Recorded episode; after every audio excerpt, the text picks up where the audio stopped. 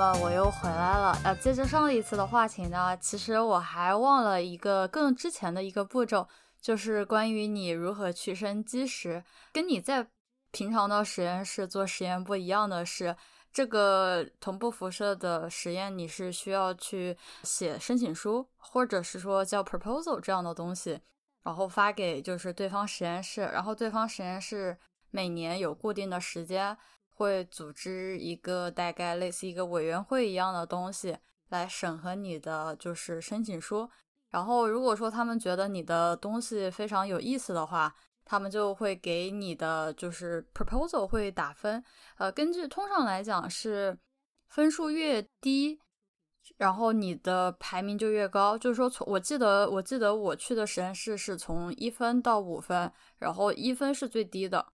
哦，不对，对，一分是最低，也就是最厉害的，然后五分是最差的，然后接下来呢，就是它有好些就是战线是非常受欢迎的，那么它不可能说容纳所有人的要求，于是呢，就是它就会根据这个打分来排列，就是说去安排这个时间，安排这个基石，对吧？他们这个还挺好玩的，就是一般来讲，他会他如果说你跟他们搞得很熟的话，他们会告诉你，就是说这个 cut off 在哪儿，就是说 OK 多少分以前的，然后你有可能升得上，多少时间以后的你就哎怎么多少分以后的你就可能就使不上了。我觉得我自己拿到过的分数都还算比较高的，不是说我自己厉害啊，我觉得还是我的导师厉害。我导师写东西太猛了，我我都是小菜鸡一个，然后就忙前忙后帮他打点一些文献。但是就是我也学习到了一些，就是说关于写 proposal 的这些问题。我觉得写 proposal 对我来讲是一个怎么说类比吧？类比怎么讲？叫做。如何找你爸妈要钱，对吧？你可以想一想，你小时候找你爸妈要钱的时候，你会说，就是爸妈，对吧？我今天缺钱，但我今天想去买可乐。你爸妈肯定不干啊，但想说你这钱不都浪费了吗？对吧？对身体不好。好，但你说，哎，爸妈，我要钱去买什么辅导书？但是如果说你不讲清楚的话，就是你爸妈会想说你是不是真的去买可乐了，对吧？但如果是说，好，爸妈，我要买某某什么五三，对吧？然后这个是谁谁谁哪个老师确定的？好，如果说这个老师哦还发了个短信，我记得我那个时候还挺早之前发的那种小灵通群发短信的话，呃，就我妈她就会收到说，哦，这个老师要要求买什么，所以说给孩子多少钱，第二天带到学校去。那么我妈肯定就信啊，对吧？因为因为其实就是这样的一个过程，对吧？你给他更多的信息，你给他更多的 authorities feed more information，对吧？使你这个证据就是说你没有这个钱，你就买不了，买不了，那你怎么去上课，对吧？那么这样的话，你爸妈只要当然正常来讲，你爸妈有钱的话，你肯定就是会拿到钱，对吧？其实是一样的道理。所以说，就像你假设你要去找你爸妈要钱的话，你同样也会回答 what、where、when、why and how，对吧？你你都会回答这样的问题。写 proposal 是一样的。那么接下来我们来看一下类比这样的思路是如何去写这个 proposal 的。首先，我们第一件事情肯定是要去看，就是说网站上面人家是怎么要求的，对吧？其实通常来讲，写 proposal 的篇幅不会很大，三页我记得非常的少。所以说，你其实要把你所有的精华都要写在里面，而且要写一个比较。怎么讲？General comprehensive 就是说，你能尽可能容纳你未来两年的需求对同步辐射的。所以说，我们可以来看一下，我随便找的一家啊。他说的是，首先你要有名字，还要有摘要，这个很简单，对吧？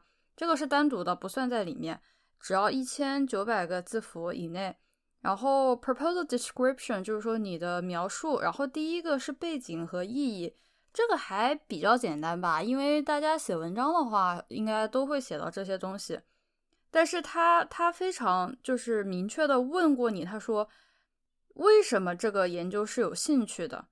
他要求非常的明确，他就是说，好，同学们，我想要知道的是，通过就是背景跟意义里面读出来说，我为什么这个研究有非常有意思，就是说我值得去拿到一个非常宝贵的基石。第二点就是说，是 specific aims，就是说你的问题是需要通过同步辐射来解答的。那就是说，它一个非常具体的一个目的，就是说我希望同步辐射能够解答我 A 问题、B 问题、C 问题。比如说，我这个催化剂的配位数很重要，因为这样的话会帮助我解决机理，而这是一个比较厉害的催化剂，对吧？然后比如说特别怎么怎么样的，或者是说我其他的呃，就是说这个。就是其他的技术，它没有办法帮助你去回答你的问题，而同步辐射实验室，呃，实验是你就是仅此一家的一个帮助。还有一个是 planned experiment，那就是说你计划的实验是什么？就是你最好写的越详细，或者是说越有规矩就越好。就是说你你因为你越细节，说明你对这个实验越了解，然后你更加。能够懂得如何有效的去使用这个时间，对方自然而然也就很乐意把这个时间给你，因为他们通常是喜欢给熟手，就是已经很会的人，他们不太愿意给新人，这是这是一个很难受的问题。其实也能理解，因为时间非常的宝贵。通常来讲，新人大多是被老人给，就是怎么说老人嘛，就给。就带到实验室，然后去做的，就很少有人是开天辟地头一遭，什么都不会的情况下就大摇大摆走进实验室，这个是我几乎很少见过的。但我遇到过一次奇葩事件，以后我们可以专门开个小音频来讲一下。第四点是 data interpretation 和 methods，这一个就是说你应该会需要回答说，比如说我需要通过 exams 然后来解析 A、B、C。怎么怎么样？然后我会用到 Demeters，对吧？就我们之前花了好多视频来讲的。还有呢，比如说 Wavelet，或者是说你自己写的怎么怎么样。其实有些时候你自己也可以去写一些软件，然后来处理数据。因为怎么说，像 Athena 这些软件，毕竟是几十年前的了。而呃，几十年吗？啊，可能十几年差不多，但反正很老了。现在对于一些就是比较大量的数据的话，其实还挺就是使使用的蛮有限的吧。就我们自己也在弄一些数据。还有一个是 need for synchrone radiation and lab laboratory，就是说你需要哪些战线，对吧？这些东西其实如果是说你是鼠鼠，那挺好的。但如果是说你就是还没有做过这个实验，或者是说是一个全新的实验，我非常建议你去询问，就是战线上的老师。通常来讲，他们在就是网站上，就是每个战线的介绍里面，他们都有负责接洽的这个战线上的老师。然后通常来讲，你跟他们发邮件，或者是说就是说跟他们聊一聊，在你在同步辐射实验室的时候，这样的话，其实你这样的话就可以就是说清楚的知道你需要哪一条。如果说你在不做功课的情况下就写进你的 proposal 的话，对面就可能觉得说，哎，虽然你这个点子很好，但是我觉得这个不是一个合适的战线，怎么怎么样？他们可能会把分调低，或者是会叫你去 revise。我记得，呃，这个具体的我不是特别确定，但是就是说你在这之前是需要做足功课的。嗯，最后一个是 references，但这个 references 我觉得还有一点，他特地强调了是说。希望用过其他的，就是说特地要强调你用过叫做什么？我看一下，including work demonstrating characterizations by more conventional methods，就是说他希望你提一些就是已经做过的一些比较就更加 accessible 的一些表征之后，然后再来就是提点，就是说我为什么要来就是用同步辐射这个资源？其实这个也挺好理解的，因为你。呃，因为大家正就是说，在在同步辐射实验室工作的人，他们都会认为说，你不应该带着一个一无所知的一个状态，然后来进行同步辐射实验，而是说你已经做了其他很多的表征，你已经有了一些基础的了解，但是你确实独缺这一份就是同步辐射实验的数据来告诉你，或者说最后来 pinpoint。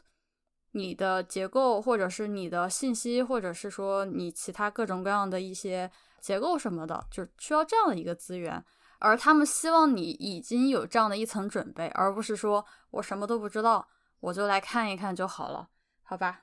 然后他说的是，他他讲了一个最基本的，他说 C tips for successful proposal A good proposal answers all the W questions. WHO is planning what, where, when, why, and how. 好，我觉得这个东西其实对大家写任何的 proposal 都是非常的，怎么讲？就是我觉得是非常有帮助的，而且非常的 concise。它它不要求你像文章那样写的挺八股文的。我我觉得我写过的文就是这个 proposal 的话，都非常简单粗暴，就是。大家好，我就告诉你，这个实验老牛逼了。你不让我做的话，我去其他做，其他地方发 Nature Science 的话，那那你就没辙，好吧？好，然后第二个问题就是属于我跟你讲，这个同步辐射这个资源，这个 access 对吧？这个吸收谱，我是一定要做。我不做的话，我其他我真的没有办法知道我想要的信息。那么我还想提到几点的是，首先在你提出的需要做的工作里面，你一定要讲清楚这个 Access 这门技术是如何可以帮助你定位某一些信息。记得在我的就是相关工作里面会提到一个活性位点比例的一个概念，因为 Access 是一个。讲求平均信息的一门技术，而在一些传统的意向催化剂里面，它的活性位点大约只有百分之一到二左右。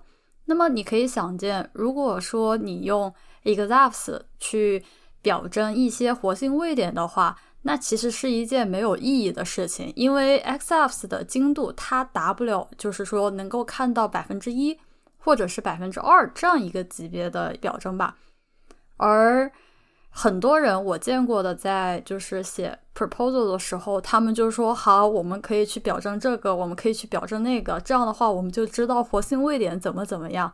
呃，然而你万里长征的第一步是，你都不知道这个活性位点是有百分之多少的话，一般来讲审核这些就是 proposal 的人，他们就会提出这样的疑问，然后分数自然而然就不会给你打得很高。然后我觉得，在接下来一个是说讲你要做什么样的实验的时候，就一定要讲清楚你是要做什么样的元素。我建议是以元素来分类，然后你要做 K 边，你要做 L 边，你还是要做什么样的边，对吧？你同样也要讲求清楚，说你这个实验是在温度高的时候做呢，在低的时候做呢，还是说就正常的一个比较环境就可以？还有就是。你需要特别点名你是做 in situ 还是做 ex situ 的实验，因为就我自己的经验来讲，如果说你是做 in situ 实验且涉及到一些安全隐患，比如说像做到一氧化碳涉及的，或者是说氢气或者是氧气这样的一些气体的实验的话，你是需要单独给他们一份那个 standard operation procedure，就是告诉他们你是怎么样去应对这样的一个措施。其实就是相当于你必须得向实验室的人讲清楚你是如何确保实验安全，以及你都有一些不仅是 Plan A，而且还有 Plan B 这样的一个情况。这样的话，他们才会同意你做 in situ 的实验。而且要提出来的是，你在做 in situ，或者说你要提出 in situ 实验的要求的话，你需他们对你的要求会更高。简单来讲。这样的话，你需要做更多的准备。我也非常建议你去跟 staff 或者是跟你的 collaboration 去多沟通。就我自己的经验来看，似乎做 institute 实验的组的话，要不然是跟同步辐射实验室的课题组有合作，要不然就是已经非常熟练的人。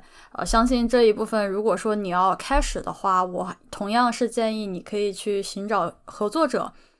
嗯，我觉得今天要讲的关于 proposal 的事情就差不多到这里结束了啊。上一次 podcast 里面忘了跟大家说，我还是要遵循就是其他人播客的规矩，在播客结束的时候呢放一首歌。上一次忘了讲这个歌名是什么，但是我应该要贴在介绍里面。而这一次呢，我还是决定再放一首歌，希望大家可以喜欢。